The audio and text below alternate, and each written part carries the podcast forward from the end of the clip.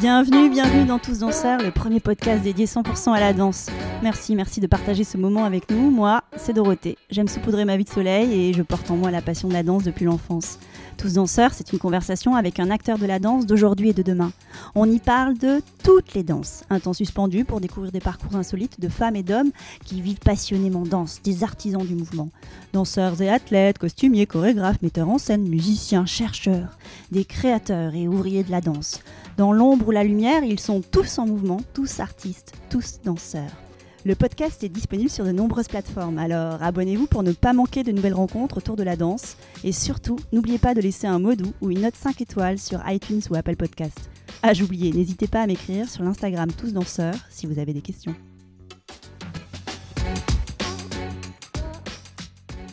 Aujourd'hui, je reçois Mario Hara Shepten. Mario Hara est triple championne du monde de danse sportive. Cette expérience a forgé ses capacités mentales et l'a amené vers la voie du coaching en développement personnel. Désormais coach certifié, diplômée en hypnose ericksonienne et en programmation neurolinguistique, elle accompagne les sportifs et les danseurs pour leur préparation mentale. On l'écoute avec joie. Bonjour Mario Hara. Bonjour Dorothée. Mario Hara, merci pour ce moment avec toi ce matin, qui est par téléphone, mais c'est déjà super. Merci à toi pour l'invitation. C'est un plaisir d'être aujourd'hui avec toi. Alors aujourd'hui, on va aborder un sujet un peu particulier par rapport à ton parcours. Est-ce que tu peux commencer déjà par te présenter? Alors, euh, je suis Mario Arachepten, je suis française d'origine moldave. je suis arrivée en France il y a 11 ans pour poursuivre ma carrière sportive euh, en danse sportive de très haut niveau triple championne du monde. Oui, exactement, triple championne du monde, deux fois pour la France une fois pour la Moldavie, puisque j'ai commencé euh, ma carrière en étant très très jeune, à l'âge de 7 ans en Moldavie. Puis, euh, quand j'ai eu mes 20 ans, euh, mon partenaire moldave, il avait arrêté sa carrière, donc je me suis mise à la recherche d'un partenaire de danse. J'ai fait plusieurs essais et puis le champion de France, il était aussi disponible, il était à la recherche d'un partenaire, donc on a fait l'essai, ça ça a été concluant. Donc voilà comment je suis arrivée en France et comment je suis devenue française. en France par la danse sportive en fait. Exactement, exactement, pour poursuivre ma carrière sportive. Qui a été réussie puisque tu as continué à avoir euh, de belles performances avec ce nouveau partenaire. Tout à fait, euh, c'était notre rêve d'enfance à tous les deux. Et cette fois-ci, nos rêves se sont accomplis grâce au, au travail et à la persévérance qu'on a eu. Et donc ça, tu l'as fait pendant quelques années, pendant quasiment 20 ans Concrètement, depuis 23 ans, oui, 23 ans. Pourquoi avoir choisi la danse sportive? Comment elle est entrée dans ta vie, cette discipline?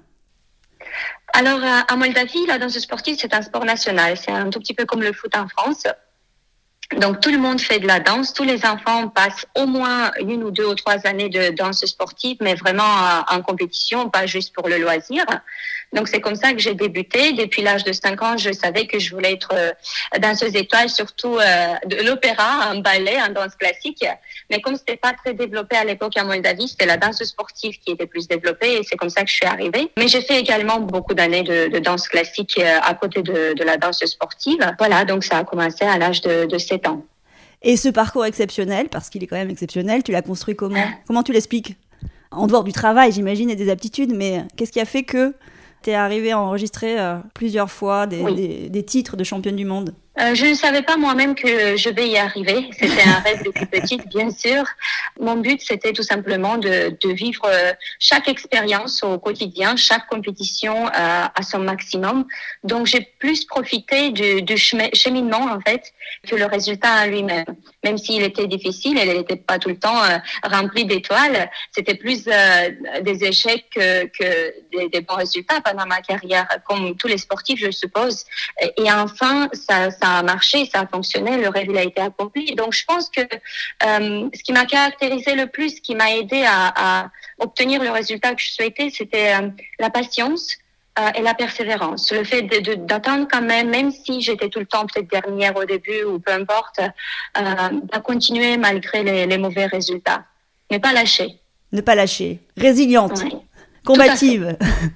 et à quel moment as-tu imaginé cette seconde vie professionnelle? Alors, euh, bien sûr, je pense, je pensais depuis longtemps en fait à, faire quelque chose en plus de la danse. Même si c'est ma passion, je continuerai toute ma vie à, faire de la danse à très haut niveau en tant que euh, entraîneur aujourd'hui, en tant que juge national et international. Euh, mon objectif c'est de d'aider au maximum les compétiteurs à évoluer, de développer la discipline au maximum sur le plan mondial et surtout peut-être un jour de rêver de l'avoir aux Jeux mondiaux. ce n'est pas encore acquis. pour les 2024, c'est le le breakdance pour l'instant qui a réussi à rentrer, c'est tant mieux. Merci à la Fédération française de danse d'ailleurs d'avoir fait euh, tous ces efforts pour réussir aussi à accompagner cette discipline. Et toi, tu rêves de la danse sportive au JO alors? Je rêve de, faire évoluer la discipline au maximum. C'est ça le, le, plus grand rêve. Et je pense que ça mériterait quand même cette discipline qui n'est pas seulement euh, sportive mais également artistique d'être présente euh, sur cet événement qui est quand même euh, important. Euh, mais comment je suis arrivée au, au coaching et, et, à la PNL et à l'hypnose, je pense, je passais depuis longtemps à faire un petit changement ou un apport c'est mieux dit, un apport à, à, ce que je sais faire. Et bien sûr, Covid est arrivé et euh, le fait d'être enfermé chez soi, de, de, ne plus pouvoir bouger et danser, même si on, je faisais mon sport au quotidien, ça m'a permis aussi d'avoir le temps de me former donc, je me suis formée au coaching euh, de vie, au coaching en entreprise, coaching en préparation mentale du sportif euh, et récemment également à la PNL euh, et à l'hypnose thérapeutique. Donc, aujourd'hui, tu es sportif de haut niveau, mais aussi coach professionnel. Tu es aussi certifié en hypnose ericksonienne et PNL. Ça, c'est très récent. Je viens d'avoir ma certification euh, là récemment, au mois d'août. Euh, voilà, donc euh, bien sûr, j'ai besoin encore de, beaucoup d'expérience, mais je continue à, me former et à évoluer dans, ce sens-là. Et puis, la certification à niveau CTRNCP, c'est une certification reconnue par l'État et c'est le plus haut niveau qui existe tout simplement. Voilà, et d'ailleurs, Aujourd'hui, ils l'ont diminué. C'est le 6 qui est le plus haut. Euh, et j'étais, je faisais partie de la génération euh, de la dernière année quand c'était encore le niveau 7. Donc, je, je suis contente d'avoir fait euh, ce pas au bon moment. Pourquoi avoir choisi ce métier de coach? Alors, tout simplement parce que le, le métier de coach, il me parlait depuis longtemps parce que je donne des cours en fait en tant qu'entraîneur depuis euh, l'âge de 16 ans. Donc ça fait la moitié de ma vie en fait que, je fais ça. Bien sûr, le coaching et coach en tant que sportif, c'est pas tout à fait la même chose, mais il y a certains points qui sont similaires. Et euh, c'est cette similitude en fait qui m'a amené vers le coaching, coaching de vie après, euh, coaching en entreprise, euh, pour euh, aider les, sportifs, si on parle de la préparation mentale de, de, des danseurs ou bien d'autres sportifs, euh, parce que j'ai également des sportifs qui viennent du golf, du foot euh, et d'autres disciplines. Il va tout simplement les accompagner à obtenir un système d'autoconnaissance de soi un meilleur système qui leur permettra d'agir euh, d'une manière indépendante quand certaines problématiques surviendront. Donc, grâce à un accompagnement, un coaching, euh, ils pourront après être vraiment indépendants et, pouvoir gérer leur stress, leur euh, anxiété, leur confiance en soi par eux-mêmes.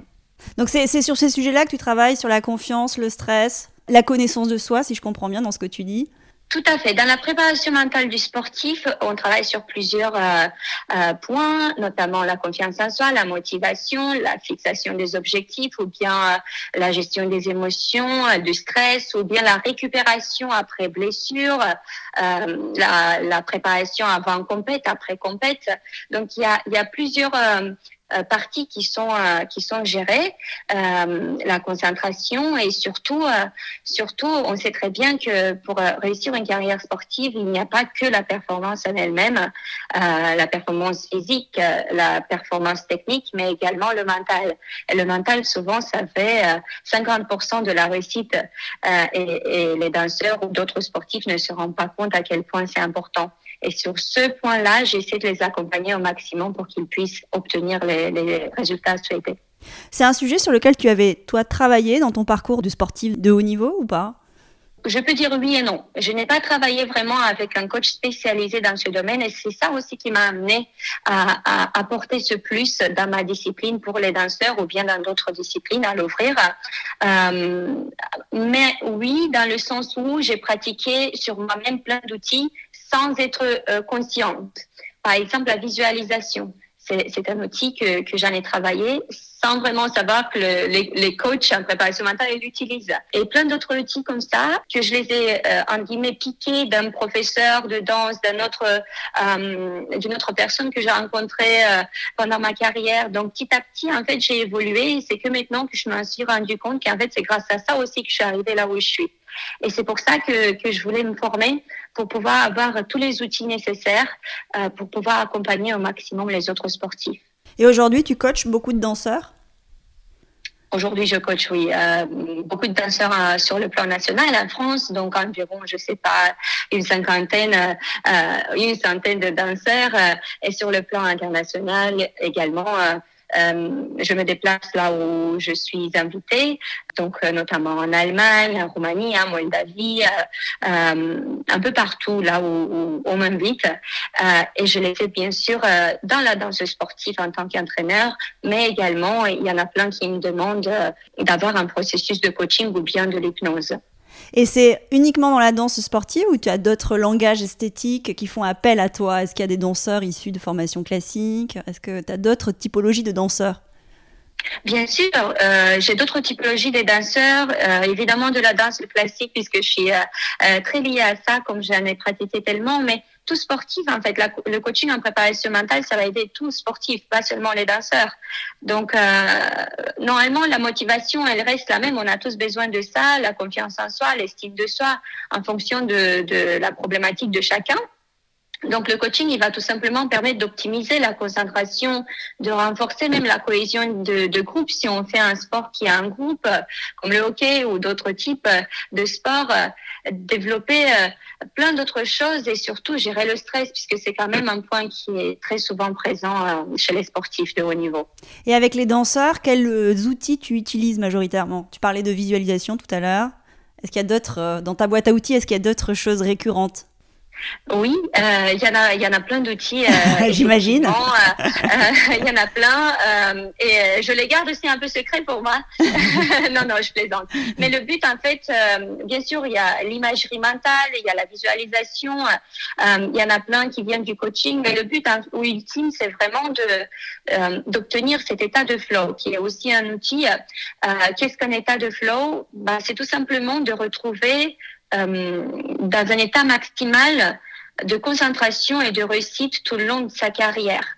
Et comment gérer, comment réussir à obtenir cet état euh, de concentration ou bien de, également de présence dans le ici et maintenant pour ne pas trop se mettre la pression en disant, OK, j'ai un championnat du monde, ça me fait stresser. Non, être ici aujourd'hui sur cet entraînement, sur ce petit pas à faire d'aujourd'hui, sur cette petite blessure qu'il faut récupérer après. Donc le but, c'est vraiment euh, de trouver son propre chemin et ses propres outils euh, en fonction et les adapter en fonction de chaque sportif. C'est ça l'état de flow.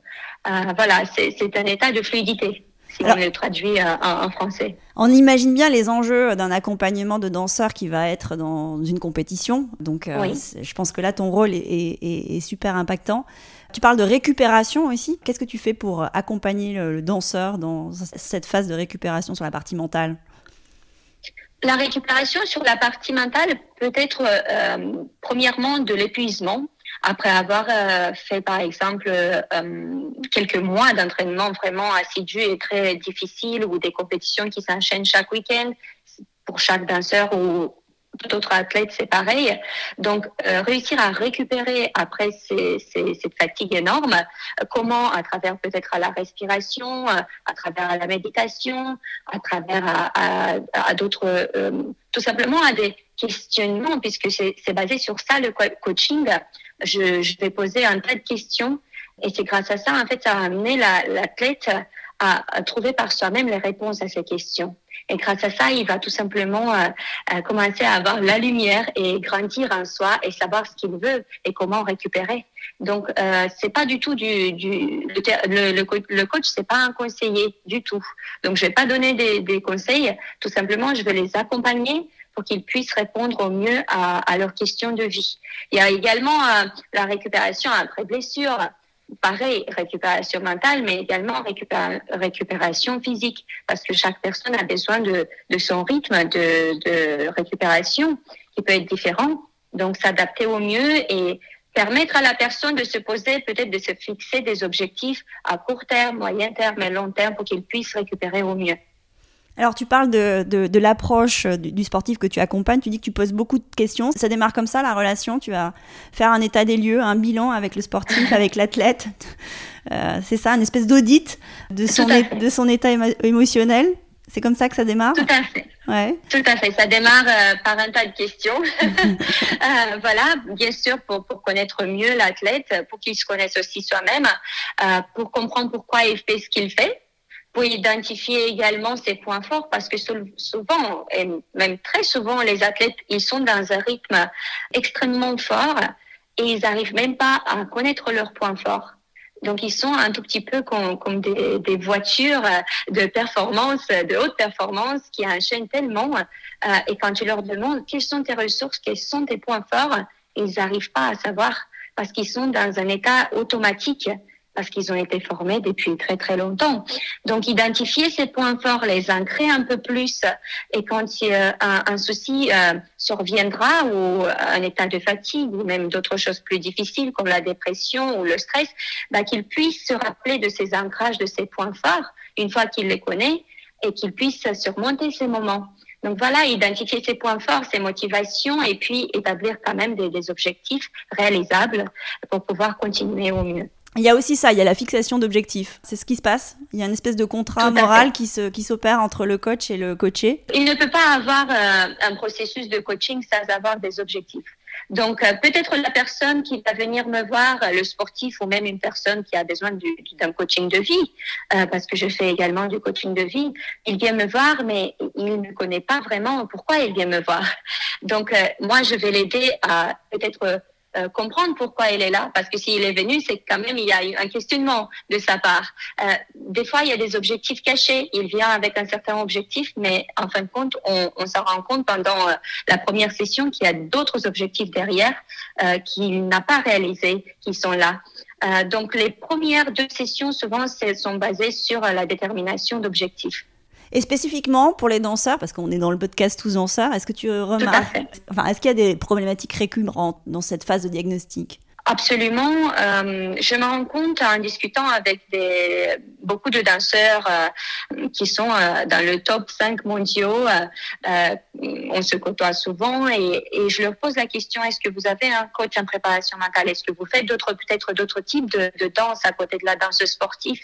Comment vous vous travaillez? Il y a la majorité en fait qui sont un tout petit peu dans le le déni ou bien ils ne s'ouvrent pas tant que ça en fait ils ne connaissent pas d'autres choses et c'est dommage c'est dommage puisque ça peut euh, t'amener en fait à ton objectif beaucoup plus rapidement euh, grâce à un accompagnement, euh, peu importe d'un coach, d'un hypnothérapeute ou même en pratiquant d'autres styles de danse en fonction de, de ce qu'on fait.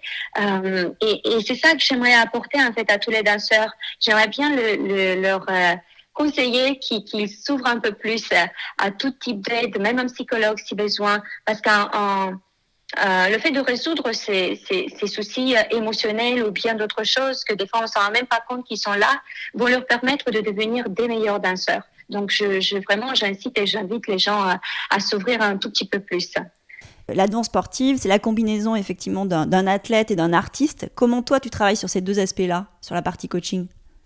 La partie coaching, euh, euh, elle va évoluer en fait simultanément sur les deux.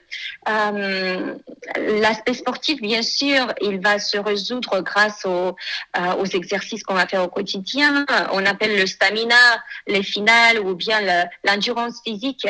l'endurance physique que, que, le danseur il doit pratiquer absolument, puisque sans endurance, on ne peut pas produire une performance, bien évidemment. N'importe quel type de danse on va faire.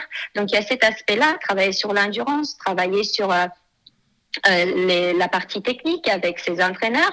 Euh, donc peut-être établir encore une fois des objectifs.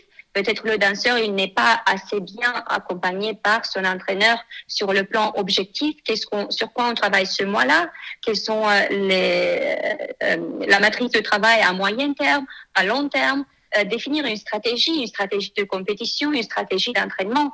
Euh, donc voilà, il y a cet aspect également qui est euh, crucial pour, pour l'évolution de chaque danseur. Et alors toi, tu es venu greffer d'autres techniques à ta certification de, coach professionnel. Tu as eu le besoin d'aller ajouter de l'hypnose, du, PNL. Pourquoi ces, ces outils additionnels? Ces outils additionnels, euh, je pense, vont me, vont me permettre en tant que coach, coach entraîneur ou bien en tant que coach en préparation mentale de, de danseur, vont me permettre à avoir à travers la PNL un meilleur langage. Tu peux nous expliquer d'ailleurs ce que c'est la PNL Oui, bien sûr, la programmation neurolinguistique. Donc, tout simplement, euh, grâce à la programmation neurolinguistique, on c'est un outil tout simplement de communication euh, pseudo-scientifique, euh, de communication verbale et non verbale, qui vont permettre tout simplement de développer euh, et d'accompagner le danseur au changement.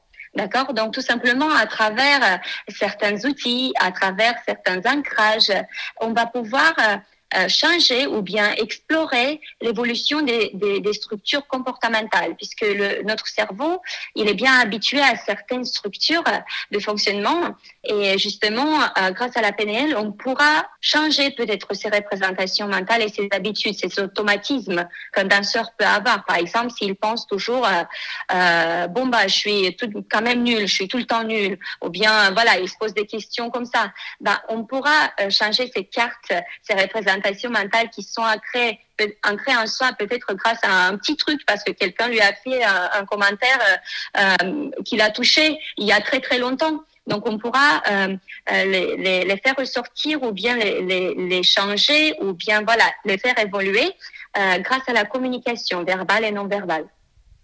Et donc ça, ça prend du temps, j'imagine?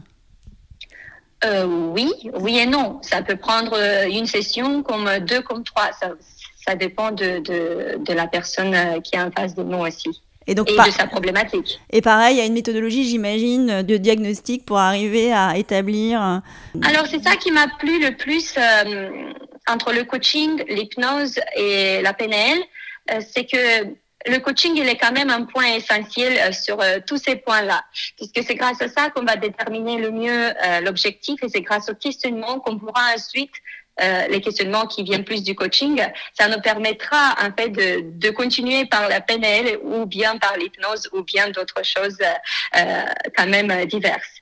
Donc c'est à travers ces questions bien sûr qu'on pourra continuer le travail euh, thérapeutique ou sportif, préparation mentale du sportif. Et l'hypnose? Alors, l'hypnose, c'est bien intéressant puisque je trouve que c'est quand même un, euh, un peu plus évolué euh, euh, en France, en Allemagne, dans cette partie de l'Europe, un peu moins dans les pays de l'Est, disons.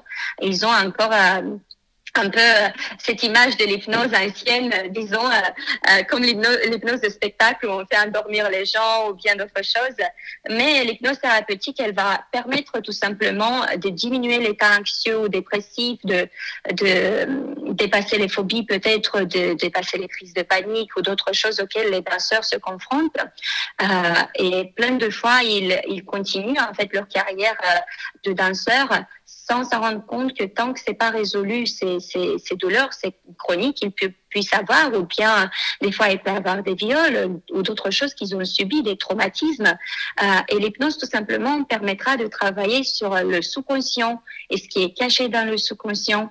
Des fois c'est tellement caché euh, par une amnésie que le, le danseur il va même pas savoir qu'il y a eu ce traumatisme quand il était enfant. Euh, donc tout simplement ça va débloquer les émotions, les soucis qu'ils ont eus et ils pourront euh, travailler ensuite avec cet état de flow euh, dont on a parlé tout à l'heure. Tu peux réexpliquer l'état de flow? Comment tu l'atteins avec, euh, avec l'athlète que tu accompagnes alors, encore une fois, ce n'est pas juste un outil, c'est plusieurs outils qui vont nous permettre à arriver à cet état de flow. Travailler sur sa motivation, travailler sur sa confiance en soi, travailler sur plein d'autres choses. mais, encore une fois, l'état de flow permettra tout simplement, disons, avec des mots plus simples, d'être dans le ici et maintenant. Apprendre se euh, relâcher, ça fait partie. Projeter ses performances grâce à l'imagerie mentale, euh, trouver des, des, mots positifs euh, peut-être plus pour changer leur structure représentative. voilà, et, et, et c'est tout simplement d'être dans le ici et maintenant et le plus souvent possible, si j'explique vraiment très, très facilement. Avec tes années d'expérience de coach, maintenant, tu trouves que ça a des bénéfices importants sur la pratique, sur la performance, sur la récupération. Tu vois l'impact de ce que tu apportes à tes coachés? Je l'ai vécu. Premièrement, je l'ai vécu sur moi-même. Je l'ai vécu sans être accompagnée, puisqu'en Moldavie, on n'a pas cette chance. c'est pas assez développé. En France, bien plus. Donc, je suis contente de, m'ouvrir à, à, tous ces, aspects. Euh, et je l'ai vécu sur moi-même. Je, n'aurais pas pu faire euh, tout ce parcours sans avoir pratiqué tous ces outils, l'imagerie mentale. J'ai même retrouvé euh, euh, un, un, petit journal dans lequel j'écrivais depuis l'âge de 13-14 ans, où je m'imaginais euh, étant championne du monde, je dessinais des étoiles, j'écrivais euh, championne du monde, je l'ai mis, même mis dans mon livre, euh, un livre basé sur tout mon parcours, où je raconte toute mon histoire. Euh, euh, voilà que, que si quelqu'un veut l'acquérir, vous le trouvez sur mon site euh, marioarachepten.com, un rêve, une danse, une étoile. Et j'ai mis dans ce livre justement cette carte que j'ai dessinée quand j'avais 13 ans, avec ce, ce, cette visualisation, avec cette étoile que j'avais dessinée et que, en même temps, je savais que je n'y arriverais pas d'un côté, puisque j'étais à Moldavie, j'ai manqué quand même de ressources financières pour réussir à arriver là où je suis aujourd'hui, et que finalement, je suis arrivée parce que j'ai visualisé, parce que j'ai obtenu cet état de flow. Euh, voilà, j'ai travaillé sur moi-même, j'ai travaillé avec mes émotions, euh, ce qui m'a permis d'en arriver là où je suis. Et également, bien sûr, les, les personnes avec qui déjà j'ai accompagné plus d'une cinquantaine de personnes euh, dans le coaching, euh, notamment, euh, on a vu tous des résultats. Tu parles de cette euh, importance de la visualisation mentale. Tu peux peut-être un peu expliquer ce que ça veut dire visualisation mentale? Comme j'ai expliqué tout à l'heure, le cerveau, il a bien ses habitudes et, euh, tout simplement, grâce à la visualisation, on pourra en fait casser ces habitudes, d'accord? Et, et c'est cette capacité mentale que nous avons de, de nous représenter un objet, un son, une situation, une émotion, euh, ou bien des sensations euh, qui, sont quand même déjà formés depuis qu'on est enfant, puisqu'on dit souvent en hypnose, par exemple, que euh, notre cerveau, il à l'âge de 6 ans. Donc, il a été formé pendant cette première période de notre vie et c'est difficile de changer. Et en fait, c'est grâce à la visualisation qu'on pourra euh, casser ces liens et pouvoir s'ouvrir à quelque chose de plus grand. Donc la visualisation permet tout cela. On peut visualiser euh, euh, par exemple, si on parle des danseurs, euh, les, les, ces chorégraphies avant de, de, faire son passage sur scène, euh, c'est ça que je pratique beaucoup avec mes, mes, mes, élèves. Je leur fais visualiser tout leur choré avec euh, même en se représentant le son, l'endroit, la salle où ils sont, et avec eux dans cette image globale mais avec une meilleure version de d'eux-mêmes. Pas la version présente, mais la, la version upgraded qu'ils s'imaginent d'être, d'accord? Et, et en fait, en visualisant ça le plus souvent possible, ils vont se réveiller un jour que c'est devenu réalité. Donc ça, c'est la visualisation mentale, mais il y a également la visualisation euh, sur le papier, en dessinant, en s'imaginant, en écrivant, c'est thérapeutique. Et, c'est ça qui permet de, de, détruire un tout petit peu ces liens qui sont euh, forts dans l'habitude par le cerveau formé et par la société et tout ce qui nous entoure, et de, de s'ouvrir à quelque chose de plus grand. Et on comprend aussi l'importance de la répétition dans ce que tu dis. Tout à fait. La répétition, euh, que ce soit la répétition sur nos aspects techniques en tant que danseurs, euh, je pense même que c'est la répétition qui fait de nous des meilleurs danseurs. euh, il n'est pas suffisant de tout simplement d'acquérir des connaissances, de prendre beaucoup de cours, de d'évoluer tant que c'est pas intégré, tant que c'est pas répété un million de fois, on peut pas, on ne peut pas l'acquérir tout ce qu'on souhaite avoir. Donc que ce soit sur le plan technique, visualisation ou même sur le plan euh, euh, physique, quand, pour développer notre endurance, tout est une question de répétition, bien sûr. Même sur la partie mentale. Temps, il faudrait... Même sur la partie Exactement. mentale. Ouais, ouais. Même sur la partie mentale, bien sûr, ça ne suffit pas de visualiser euh, aujourd'hui 20 minutes, puis c'est fini et peut-être je referai l'année prochaine. Euh, il faut le faire euh, au quotidien ou bien chaque semaine ou voilà quand on se sent aussi à l'aise avec ça. Euh, mais c'est comme se brosser les dents tous les matins. Et alors si tu devais donner deux ou trois conseils sur des habitudes à prendre, des routines mentales, des exercices à faire pour améliorer ses performances dans la danse au quotidien, tu dirais quoi? Alors le premier conseil, c'est de peut-être ok, chaque personne doit faire en fonction de ce qui lui plaît aussi, parce que le premier, ça serait la méditation pour moi. Je conseillerais vivement à tous les danseurs de faire la méditation, euh, car à travers la méditation, on pourra se vider la tête, on pourra, euh, c'est le lavage du cerveau, comme on dit. Ouais, on prend bien notre douche tous les matins, on, on se lave le corps, mais ça serait bien qu'on qu'on nettoie également notre cerveau de ces pensées négatives, quand ça arrive très souvent lors des entraînements ou lors des compétitions, des moments avec des enjeux importants. Euh, faire la méditation, ça permettra tout simplement de repartir à zéro, disons. Et à nouveau, c'est important d'avoir une routine. Ça ne suffit pas de, de, faire une semaine ou deux semaines. On voit les résultats après trois, quatre, cinq, six mois de, de pratique de méditation.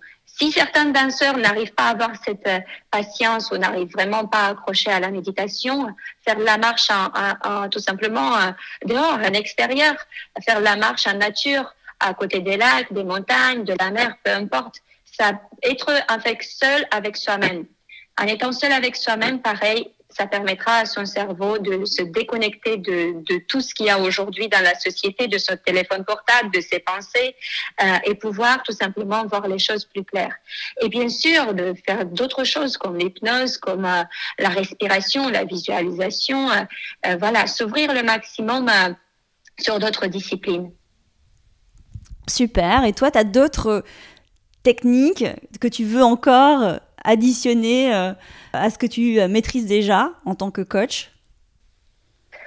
Pour l'instant, je, je, viens de finir ma formation en, hypnose en tant qu'hypnothérapeute et à, la PNL. Donc, j'aimerais d'abord acquérir un peu plus d'expérience.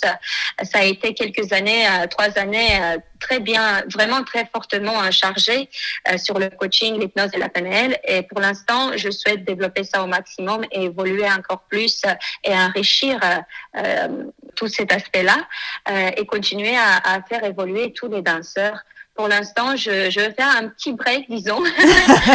Dans les outils euh, pour, pour, apprendre des nouvelles, enfin, je vais continuer à apprendre des choses, mais je vais pas me former à, à d'autres d'autres choses pour l'instant. Mais bien sûr, dès que j'aurai acquis encore plus d'expérience, je vais... Parce que ce qui compte pour un danseur euh, de très haut niveau, c'est de continuer à se former. Même si on ne pratique plus et on s'est retiré de la compétition, ça reste quand même fortement ancré en soi, euh, ce point-là d'avoir tout le temps un objectif euh, et de, de continuer à, à, persévérer dans ce sens-là.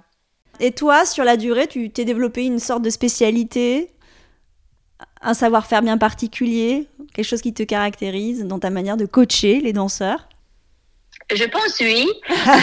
Bien évidemment. La première chose qui m'a, euh, qui me différencie, je pense, de, des autres euh, entraîneurs, euh, à la base, au début, c'était vraiment cette euh, pugnacité, cette détermination que je transmettais aux danseurs, que, que je l'ai eu naturellement par le fait que je suis née en Moldavie.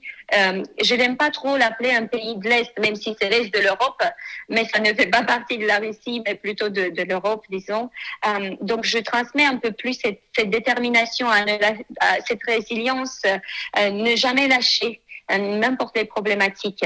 Chose que je trouve souvent les danseurs euh, du côté de l'ouest de l'Europe, ils lâchent un peu plus vite l'affaire quand, quand ils ont une problématique. Et c'est ça que j'aimerais leur transmettre.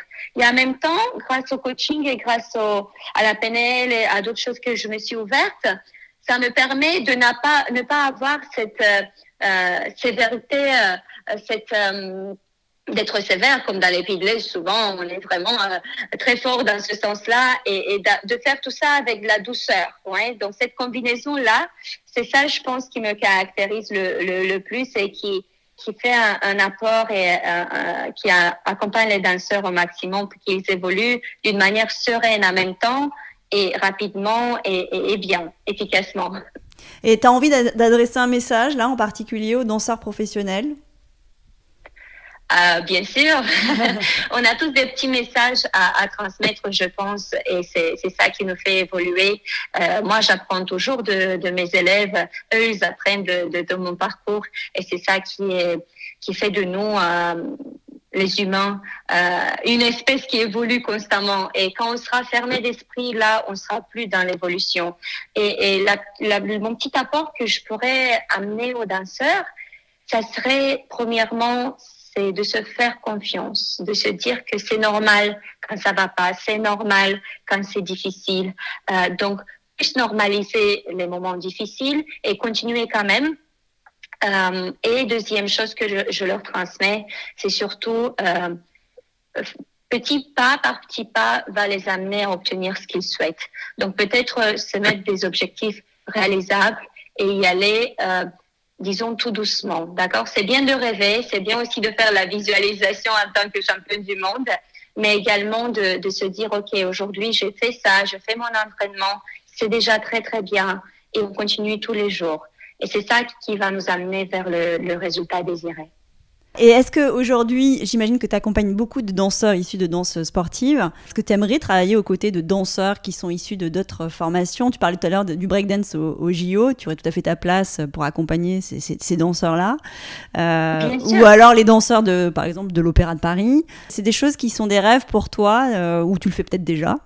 Je le fais déjà. je le fais déjà. J'ai pas encore eu l'opportunité de travailler avec euh, les danseurs de l'Opéra de Paris. Je pense que ça serait euh, euh mon prochain objectif. C'est un rêve, euh, même pour moi. Euh, donc, je suis ouverte à aider tout danseur de toute discipline. J'ai déjà travaillé avec des danseurs de différentes disciplines et surtout, j'étais, je suis fière et heureuse d'avoir pu accompagner Ksenia Mustafaeva qui est été quand même pendant de nombreuses années la championne de France la gymnastique euh, rythmique. Euh, donc, euh, j'étais contente de, de l'accompagner, non pas seulement sur le plan en préparation mentale, coaching, mais aussi en tant que, danseuse avec mes, mes, points et ma carrière et ce que j'ai pu lui apporter. voilà, donc on a travaillé ensemble pendant quelques années avant qu'elle arrête également sa carrière euh, euh, professionnelle. Donc, c'était une chance et je suis euh, très ouverte à, accompagner les danseurs de toute discipline.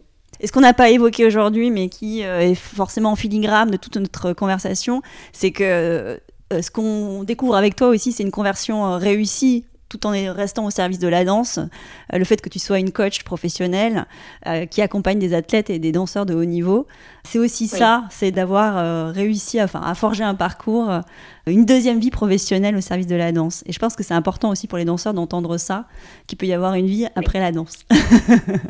Tout à fait, absolument. C'est ça que je souhaite également leur transmettre. Il peut avoir une vie, non pas seulement il peut y avoir mais il y en a une vie à côté de la danse. Il n'y a pas que la danse. Et c'est ça qui m'a poussé également à euh, apprendre de nouvelles choses, en sachant que je n'aime pas trop utiliser le mot reconversion puisque euh, je ne veux pas changer de métier.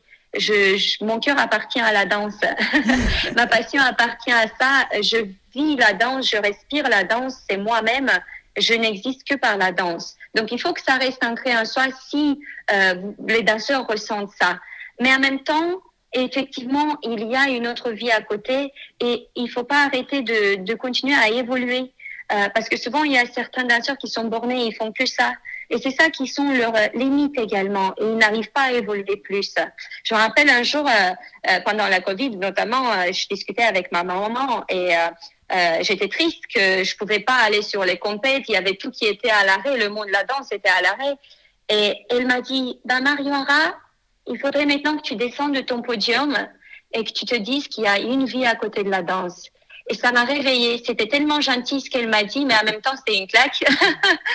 euh, et c'est ça qui m'a permis également d'évoluer. Donc, continuez à être vous-même, continuez à respirer, vivre euh, par votre côté de danseur. Mais également, il y a une vie en plus de la danse. Euh, et, et écoutez votre cœur. Écoutez votre cœur. C'est ça. Un grand merci Mario Hara. On va conclure sur ces mots. Merci pour ce temps avec toi ce matin. Un grand merci Mario Hara. Merci, ciao, ciao. C'est moi qui te remercie, Dorothée. Ciao, ciao. Oui. Voilà, clap de fin. À très vite pour refaire danser les mots ensemble le temps d'une conversation. Merci d'avoir passé ce moment avec nous. Et n'oubliez pas, nous sommes tous danseurs. Le podcast est disponible sur de nombreuses plateformes, alors abonnez-vous pour ne pas manquer de nouvelles rencontres autour de la danse. Et surtout, n'oubliez pas de laisser un doux ou une note 5 étoiles sur iTunes ou Apple Podcast. Ah, j'oubliais, n'hésitez pas à m'écrire sur l'Instagram Tous Danseurs si vous avez des questions.